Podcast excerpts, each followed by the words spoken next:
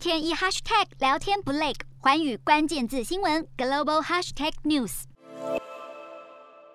英国政府二十四号宣布，针对俄罗斯增列五十九个制裁对象，包括三十三人、二十六个团体资产予以冻结。俄罗斯佣兵组织瓦格纳集团、世界最大钻石生产商阿罗莎，还有俄罗斯外交部长的妓女都在名单中。英国也把六个与白俄罗斯政权有关的企业组织列入此波制裁对象。目前已经有超过一千个俄罗斯与白俄罗斯的个人和企业团体等被列入英国制裁清单。一位美国官员透露，美国将针对俄罗斯下议院、国家杜马。三百多名国会议员与超过四十家的军火商实施制裁。这名官员还说，欧盟与七大工业国集团也会公布新的制裁行动，而且特别是针对防止巧妙规避法令或回填的措施。瑞士政府也宣布。冻结境内价值约五十七点五亿瑞郎的俄罗斯资产，相当于新台币一千七百七十亿元。未来还可能配合欧盟扣押更多俄国资产。而波兰国营能源公司表示，它将不会用俄罗斯的货币卢布来支付向俄国购买的天然气。俄方所提要求再次遭到他国拒绝。